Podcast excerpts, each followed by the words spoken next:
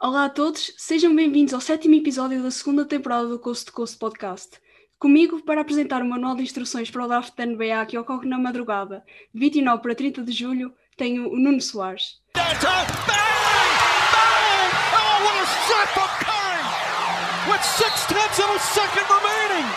Bem-vindo de volta, Nuno. Estiveste cá em novembro passado e desde aí já terminou mais uma temporada. Falámos na altura dos rookies que iam entrar na liga e alguns, todos, todos eles já se formaram no primeiro ano. Lembro-me que falámos muitas vezes que a classe de 2020 não era a que tinha melhor reputação, uh, uhum. mas achas que demonstraram que havia muito talento nas escolhas mais baixas? Achas, achas que foi essa a marca deste, do draft passado?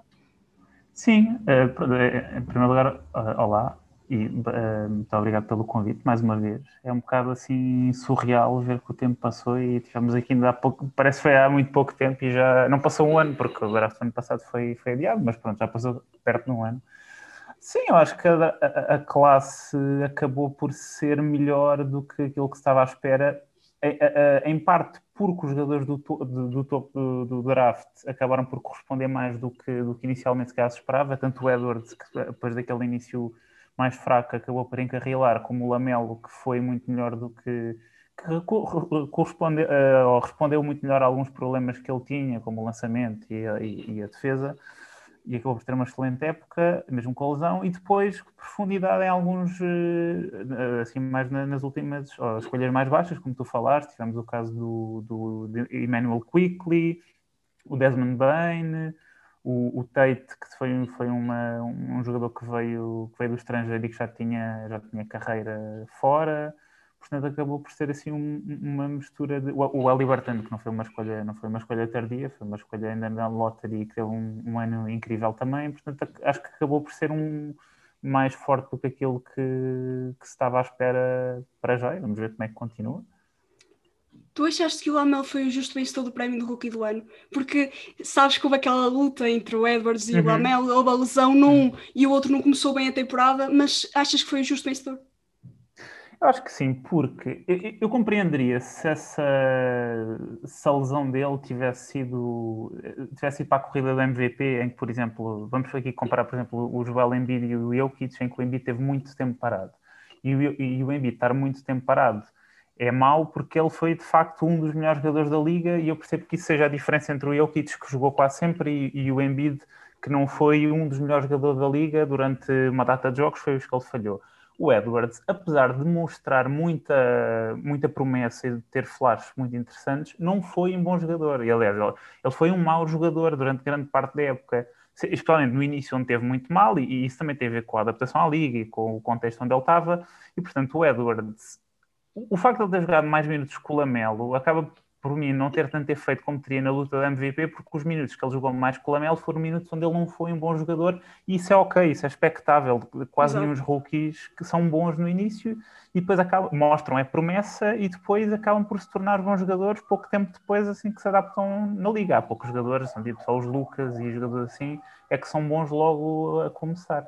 Mas acho que o Lamelo foi muito bom, muito melhor ali no início e depois eu acho que ele acabou por jogar minutos suficientes para justificar a escolha. Portanto, concordo contigo. E eu acho que também tivemos os Charlotte Hornets que mudaram muito mais com o Lamelo do que propriamente os Timberwolves com, com o Anthony Edwards e acho que também pesou um pouco nessa escolha. E para terminar, para este recap à classe 2020, tu achas que houve algum jogador que não achasses que ia ter tanto impacto e que te surpreendeu? E pelo contrário, se me quiseres dizer um jogador que te desiludiu desta classe? Um jogador que não teve tanto impacto. É, houve um outro jogador que eu gostava que tivesse tido, não digo impacto, mas mais minutos, mais minutos ou mais tempo para se mostrarem, mas eu não sei se, acho que não é bem culpa deles em si, tem mais a ver com o sistema da equipa ou com o treinador em particular, porque assim à cabeça lembro-me do, do Avdia, que acabou por não jogar assim tanto, do Devin Vassell, que é um jogador que eu gosto muito e que mostrou uns flashes, especialmente a defender, eh, que faz ótimas rotações, mas San António é uma organização que cronicamente não, não dá assim logo tempo aos miúdos no início e, portanto, está a progredir como, como, como eles costumam fazer no franchise. Um, que me tenha surpreendido, ao contrário. Acho que o Quickly, porque eu não, não, não, não, não estava assim tão alto no Quickly, o Peyton Pritchard também, que era um jogador que era mais um atirador e acabou por, uh, Encaixou bem nos Celtics. Muito bem e encaixou nos Celtics, especialmente ali no início. Acho que são assim uns casos que me, que me saltam à vista, assim, da cabeça. E agora, vamos mesmo entrar no draft 2021, que é o que uhum. nos trouxe aqui. Consideras que, estas, que esta é mesmo uma das classes mais entusiasmantes dos últimos anos? Porque já para aí há dois, três anos que ouvimos isto. Achas que é mesmo real ou vai ser um, digamos, um bluff? Agora não podemos dizer isso, mas talvez no futuro é que vamos ver. Sim, eu acho que é uma classe forte e mais forte do que o ano passado. Eu acho que se calhar se criou assim um bocado um mito que a classe ia ser eh, se calhar mais forte do que aquilo agora chegando ao dia do, do ao dia do draft, mas pronto, estamos na, quase no dia do draft, o que ele se realmente tornou. Eu acho que existe claramente o número um, que é o Cade, e depois existem alguns jogadores com capacidade de chegar a um teto, um teto bastante alto, como o Evan Mobley, o, o Jalen Suggs, o Jalen Green ou até o Jalen Suggs. Desculpa, está aqui uma emergência. Não tem uh, uh, e, mas eu acho que houve, acabou por não ser assim tanto, tanta potência a nível de freshmen, porque houve alguns que pelo caminho ou porque a situação na, na, no college não foi assim tão boa. Estou a lembrar, por exemplo, do BJ Boston ou do Zaire Williams, que tiveram épocas abaixo do que eles estavam à espera e o stock caiu um bocado. Uh, acabou por não ser assim tão. Ou Jalen Johnson também teve assim um, um, percurso um bocado acidentado em Duke. Acabou por não ser assim tão, tão uma classe. Não acho que vai ser uma classe 2003, por exemplo, mas acho que vai ser uma classe se calhar um pouco acima da média e melhor do que a do ano passado.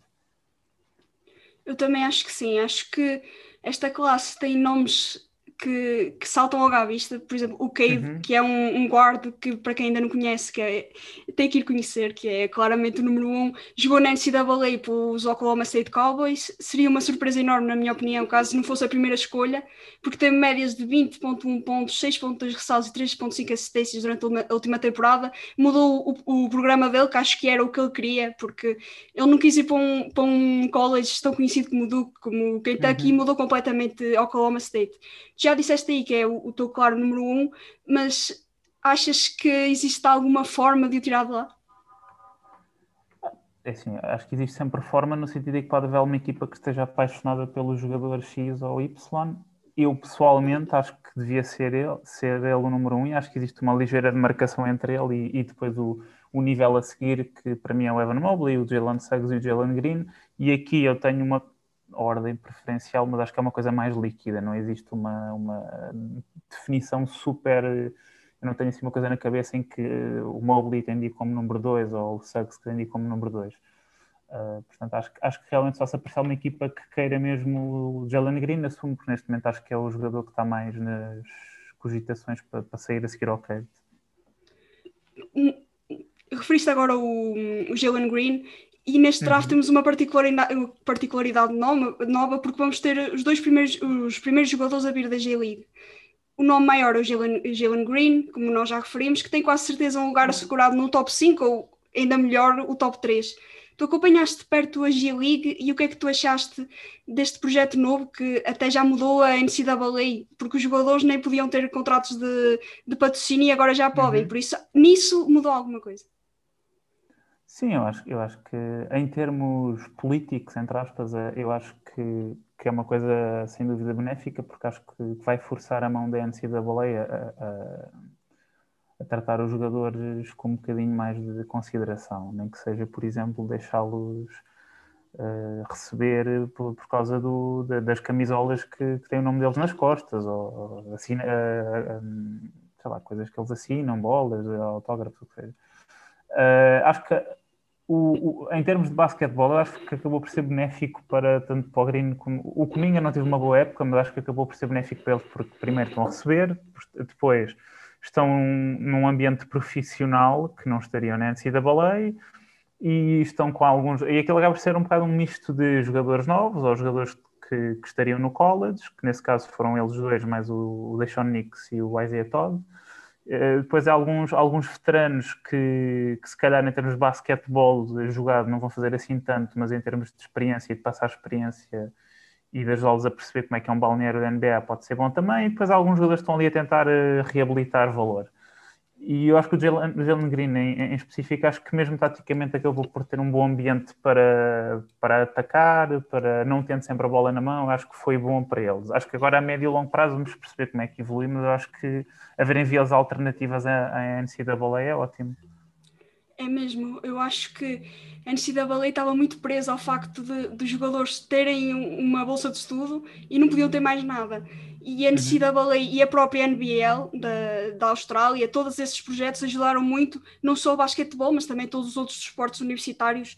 E acho que agora vai ser taco a taco, não vai haver um jogador que queira ir para, para a G-League por causa do dinheiro, por caso queira ajudar a família, que nós temos muitos casos desses, mas agora vai ser mesmo porque qual vai ser o projeto que o vai aliciar mais. Eu acho que isso vai ser muito interessante para ver nos, nos próximos capítulos.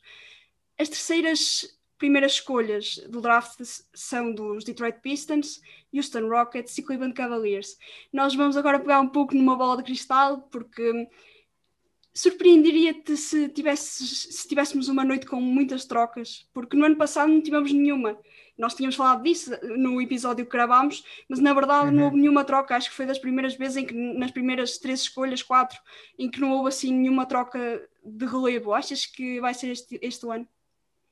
Eu acho, eu acho que pelo menos as condições estão reunidas para que isso aconteça, porque tu tens múltiplas equipas que têm muito capital de draft que pode ser usado para, para subir, ou para, para descer, ou para dar, o, dar o, o, a pique para tentar uh, ir buscar algum jogador. Estou a pensar, por exemplo, nos Warriors, tem duas escolhas na lottery.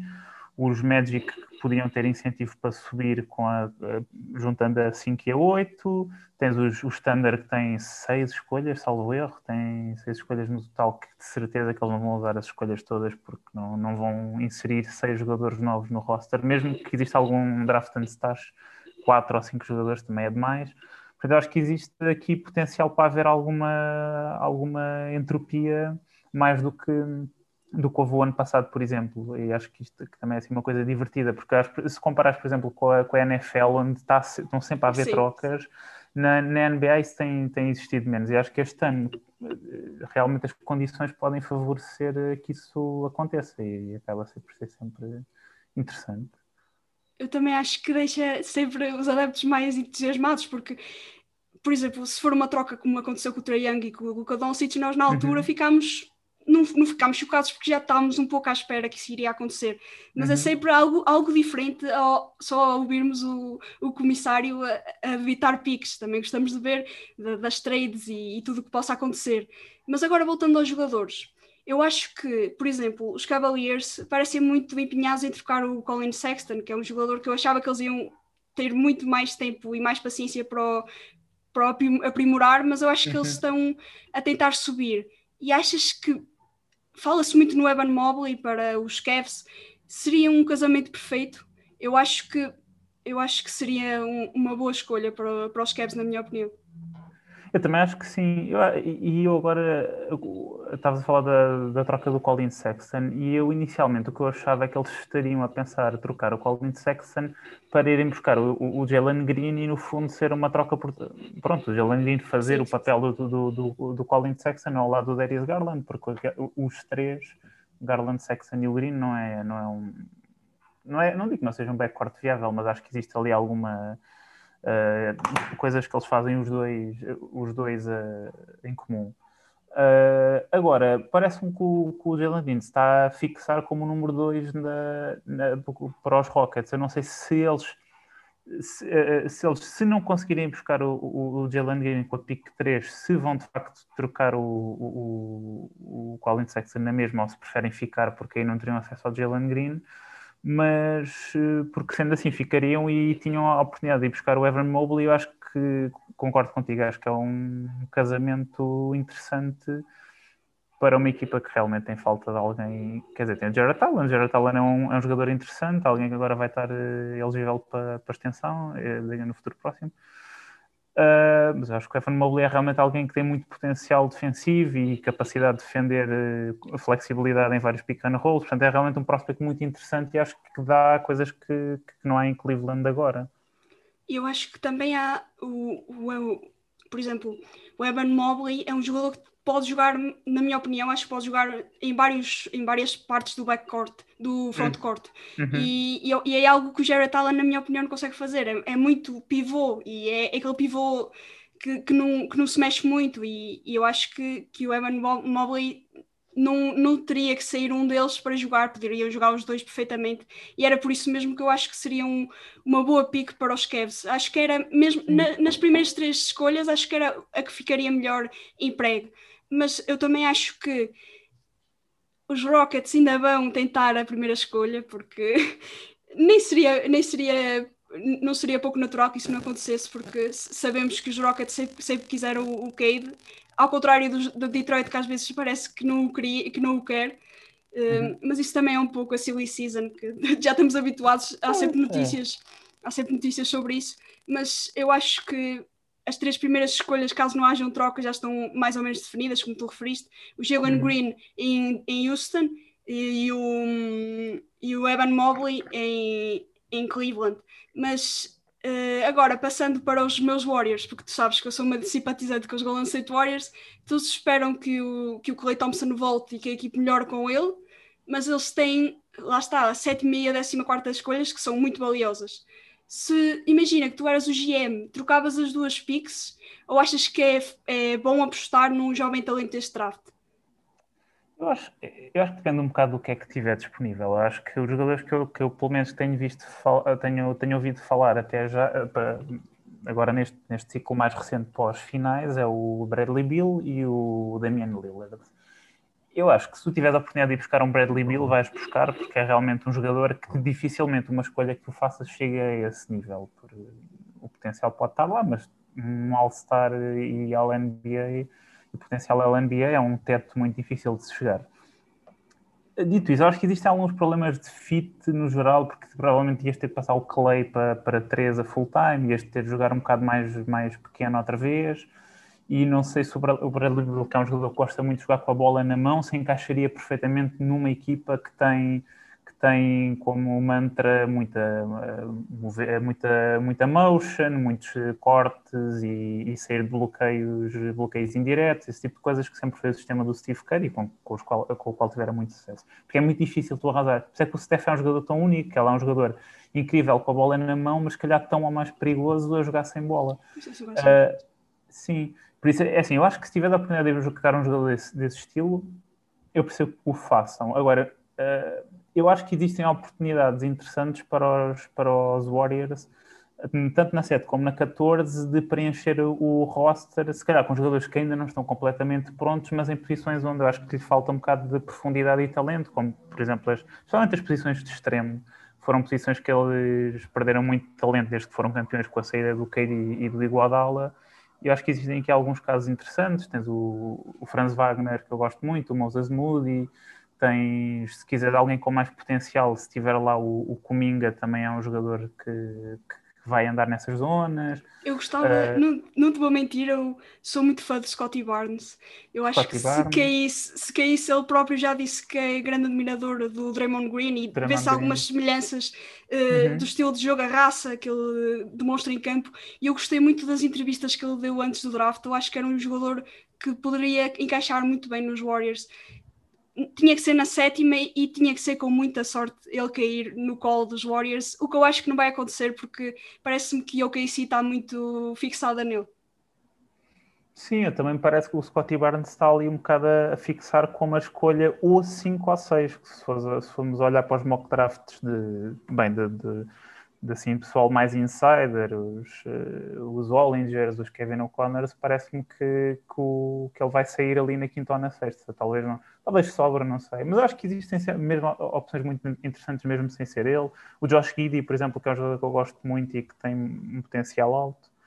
Uh, portanto, acho que os Warriors têm aqui a oportunidade de fazer qualquer coisa engraçada. Eu, para mim, a das equipas vai ter das noites mais, mais interessantes e, como, como estamos a falar, um bocado de potencial para mexer aqui um bocado mais na, na, no draft.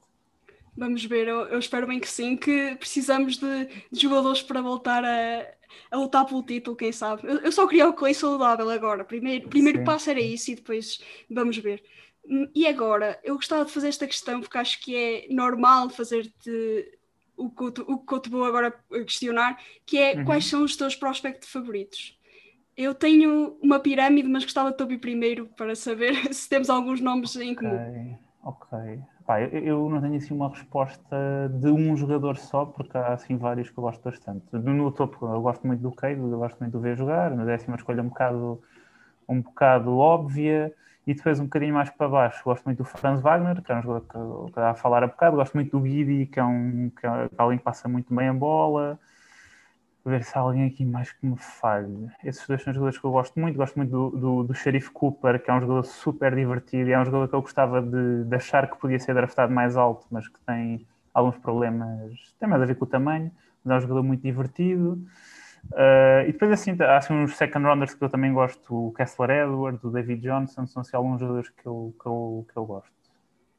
Eu, no topo, gosto muito de Jalen Suggs. Já, uhum. já no, quando nós falámos pela primeira vez, eu o já tinha passado. dito que eu, sim, que eu, eu, já o sigo há bastante, há bastante tempo. É um, é um jogador que, que mexe completamente as medidas. É, que eu não sei ainda onde poderá cair.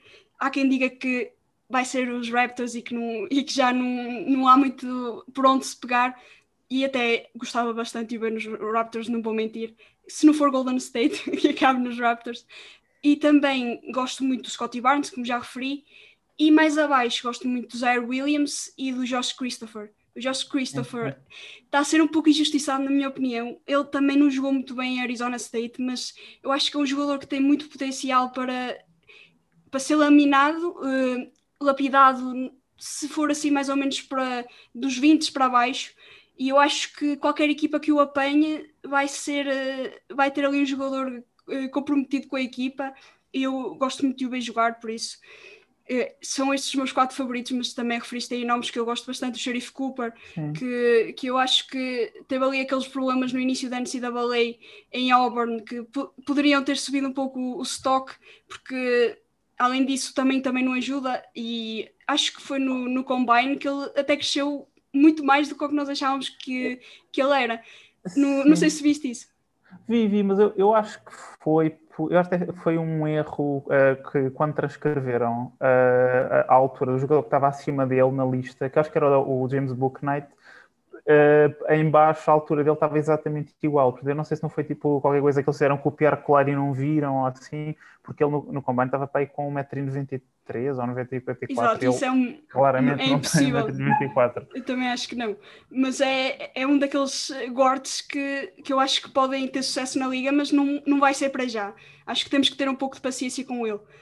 E nós já falámos um pouco do casamento perfeito com, com isto do Evan Mobley, mas eu também tenho um nome que já referiste aí, que é o Josh Giddy, que poderia ir muito bem com os Spurs. E eu já acho que já escreveste sobre isso num, num tweet e eu concordei plenamente, porque acho que o australiano era uma boa escolha dos Spurs, não, não achas? Eu acho que sim, eu já cheguei e acho que é um jogador que tem muito mais margem de, de, de, para, para rebentar, tem um potencial mais alto do que aquilo que se calhar está a ser está, lhe está a ser atribuído agora no, no pré-draft. Eu acho que era um jogador que eu escolhia no, dentro do top 10 ou se calhar até top 7 sem, sem problema. Eu acho que ali a seguir àqueles quatro, eu acho que há vários jogadores que podiam estar um bocadinho mais na, na luta ali com o Scottie Barnes ou com o Kuminga. E o Josh Kiddy realmente é alguém que jogou numa liga profissional que não é assim tão fácil, se calhar. Acho que as pessoas acham que a NBL é um bocado uma liga dos mimos e isso não é bem verdade. Não é nada verdade.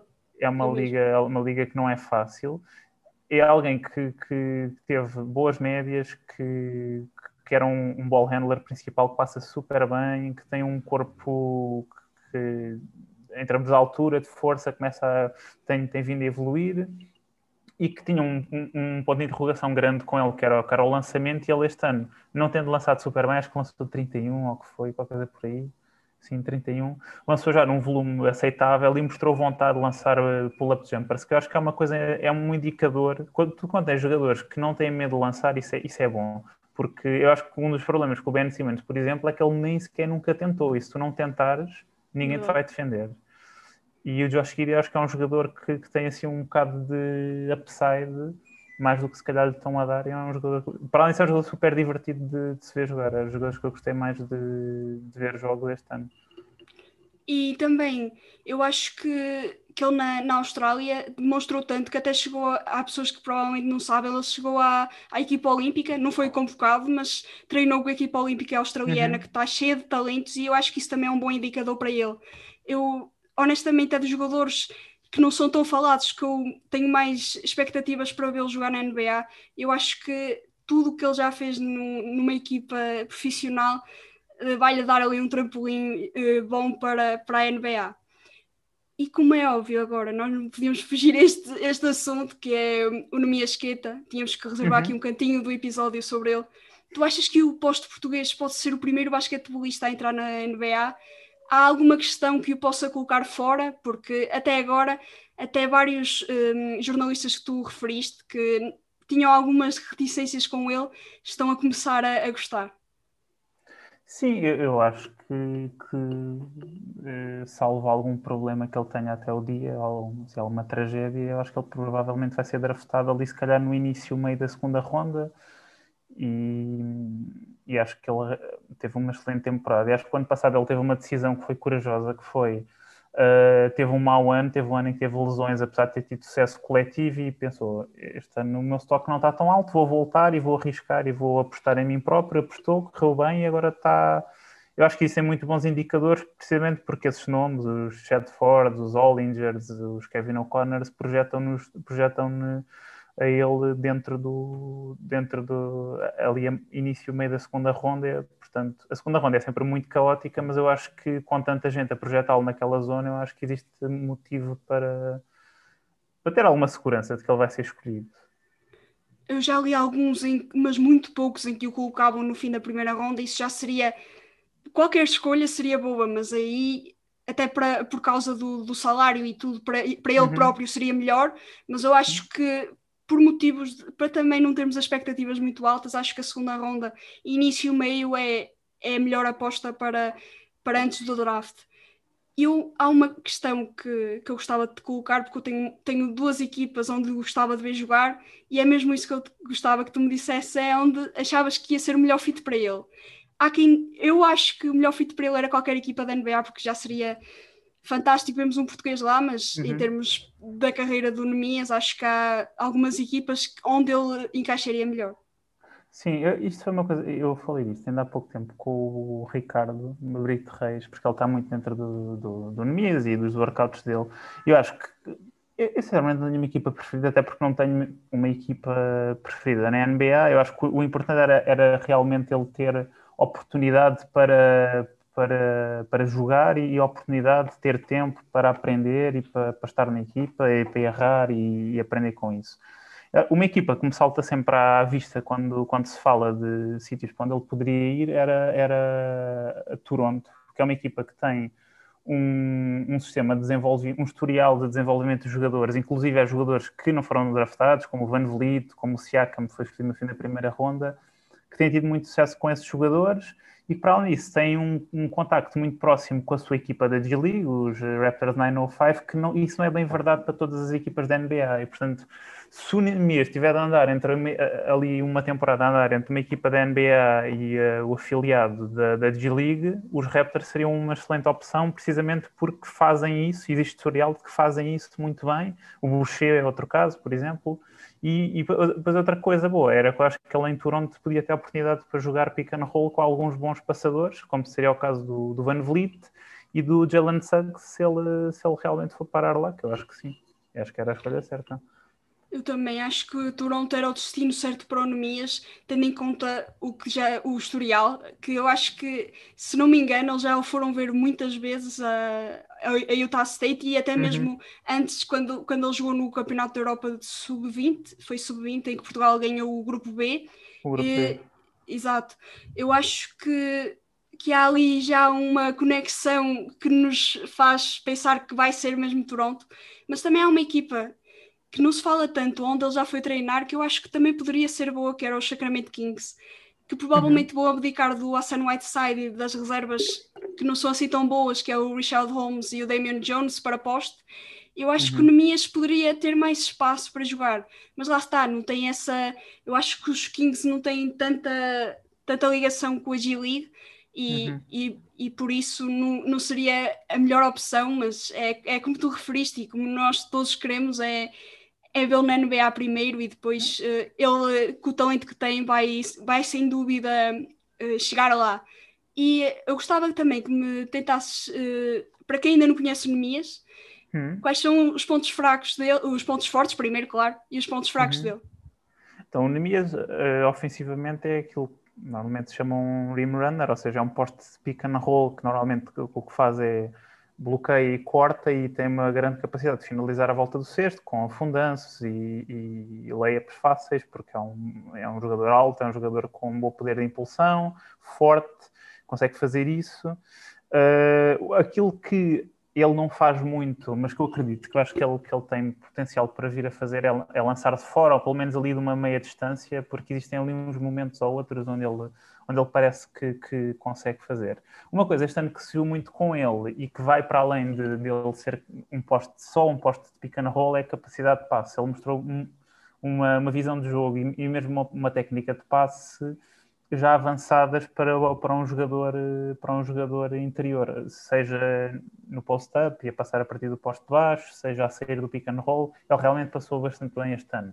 E depois defensivamente é alguém que usa o, a sua estrutura, o seu, o seu físico imponente para, para ser um fator de intimidação e para proteger o garrafão, sendo que uma coisa que ele não faz tanto é, é, ser usado em coberturas mais agressivas no pick and roll e ter, imagina, de trocar no bloqueio direto e estar a defender. É mais um, um poste que, que, fica ali mais no, mais no interior, que ressalta bem, tanto numa tabela como noutra, e que, pronto, assim, acho que o, o resumo do Nemias num minuto é mais ou menos este. E que bem que, que, referiste. Mas agora, pegando no Nemias, eu gostava que hum, este, este draft tem alguns jogadores internacionais, uhum. além do Nemias, claro, que, que parece que estão cada vez mais altos uh, e que a cada dia parece que, que estão a subir, na, a cavalgar na, nos mock drafts. Tens algum favorito? Por exemplo, temos o Usman Garuba, o Alpergon uhum. uh, Sengun, se eu não me estou a dizer mal, porque estes nomes às vezes têm pronúncias muito diferentes, mas acho que esses dois são os que se tem falado mais. Além de Josh Giddy, que também é considerado internacional. Sim, o Giddy, o Giddy é, é australiano. Uh, sim, é, é, como a gente há bocadinho estava a falar antes de começar, é, realmente houve assim um êxodo muito grande de jogadores internacionais tendo saído. Se calhar o nome mais, mais conhecido foi o Rocco Perkacin, que era um ótimo jogador, que acho que podia ter saído perfeitamente na primeira ronda. Eu acho que este ano, uh, da maneira que ficou, os três nomes é o Usman Garuba, o, o, o Gidi, de quem já falámos, e o, o, o, o Alperen Schengen, também não sei se estou a dizer bem o nome dele, que não falo turco, mas, mas é, é um jogador que, que, produziu muito, que foi MVP da Liga Turca, que é uma das ligas mais, mais importantes da, do basquetebol profissional, e que produziu mesmo muito numa liga que é muito difícil e que me parece que há de ser alguns dentro da lotaria. É assim um posto mais à antiga, de jogo de costas para o e que passa muito bem também. Uh, é assim mais um posto ofensivo, mas é um jogador uh, muito inteligente e que muito produziu este ano. Eu acho que esses são realmente os nomes mais uh, falados. O Osman Garuba joga no Real Madrid, que uhum. já ouvimos mais na Euroliga, e é um jogador muito mais robusto do que quando ele chega à liga muito mais preparado, acho do que, por exemplo, um Giannis e vários jogadores sim, que, sim, sim que, que se, se, quisermos comparar, uh, é uma comparação um pouco já acima, mas acho que, por exemplo, o Osman Garuba também é um nome que se deve olhar. Um, e para agora eu gostava de terminar, como fizemos no ano, no ano passado, uhum. se eu gostava que me dissesse se já viste alguma promessa do próximo draft uh, para as pessoas já também já começarem a conhecer antes de, antes de 2022. Sim. Eu este ano ainda não comecei a acompanhar tanto. Fui vendo algumas coisas de vez em quando, quando tinha mais tempo, mas não, ainda não acompanhei tanto como, como o ano passado, que também já dávamos mais tarde.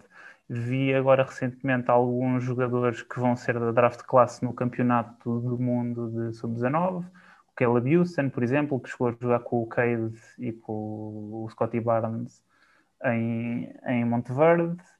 Depois, o, o, assim, o grande nome que esteve, assim, ou o nome maior, foi o Chet Holmgren, que é outro daqueles postes New Age que consegue fazer muitas coisas, que tem um que é muito magrinho, mas que tem, tem skills de movimento bastante boas para, para alguém tão novo, que consegue passar bem a bola, meter a bola no chão, lançar de fora, é realmente um daqueles jogadores interiores com, com habilidades exteriores. E depois um jogador que, que não teve no campeonato do mundo, mas que, que é um dos que eu, que eu gosto bastante, é o, o Paulo Banchero, que é um italo-americano. Ia mesmo referir, se tu não referisse, eu ia referir a seguir. Sim, era, assim, os que eu agora vi, vi, até, até agora vi assim mais, que é assim uma espécie de um extremo, extremo poste, extremo poste-poste, que tem um jogo muito habilidoso também, que dá dar ali face-up, até que consegue correr algumas coisas com a bola. Uh, do ano passado para este ano deu muito físico, mesmo que o um, realmente um bicho.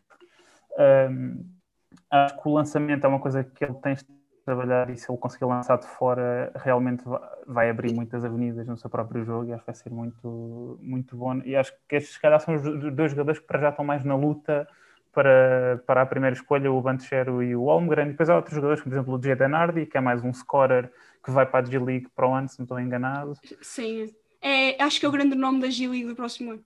Sim, sim, é assim o cabeça de cartaz. Portanto, são assim alguns jogadores que eu, que eu já vi mais, mais este, ou seja, do ano que vem. E para quem viu o Vitor Wembayama, o francês, neste uhum. campeonato do mundo de sub-19, ele provavelmente ainda não irá ter lugar nesta classe, ou achas que provavelmente vai ser uma das surpresas e até o vamos ver mais cedo na NBA, ou ainda vai ser um pouco complicado? Eu acho, eu acho que se, já para o próximo draft não, porque ele ainda tem 17 anos, ele saiu agora do clube onde, tá, onde estava, no Nanterre, e chegou-se a falar que ele, que ele ia para, para a Liga League, potencialmente. Agora o, os rumores diziam que ele, que ele ia para o Asvel, que é o clube de, do Lyon, que o Tony Parker é, não sei se é dono, se, Acho se que é, é dono, sim. Também a ideia que é que é assim um clube, assim, um clube mais conhecido, ou o clube com mais sucesso francês e que está frequentemente na, na, na Euroliga.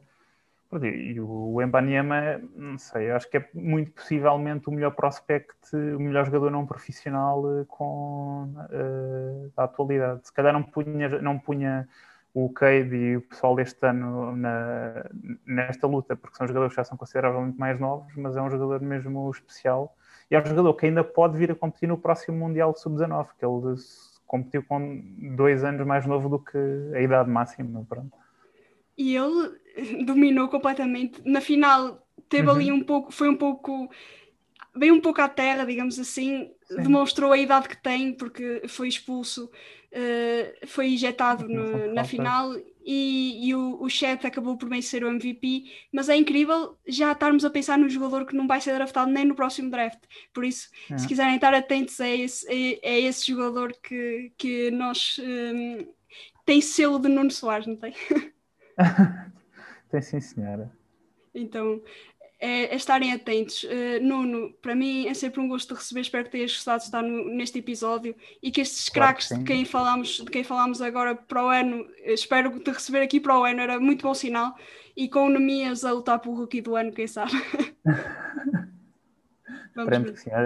E muito obrigado pelo convite mais uma vez e muito sucesso para esta segunda temporada da, do podcast.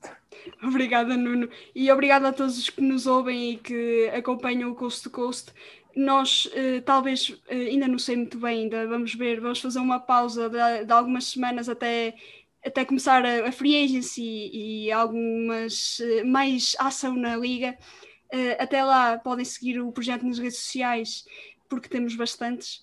É, é só verem no, no, na descrição do YouTube e até lá já sabem, é ver os episódios anteriores porque tem, temos bastantes episódios já para ver. Até à próxima. Tchau, tchau.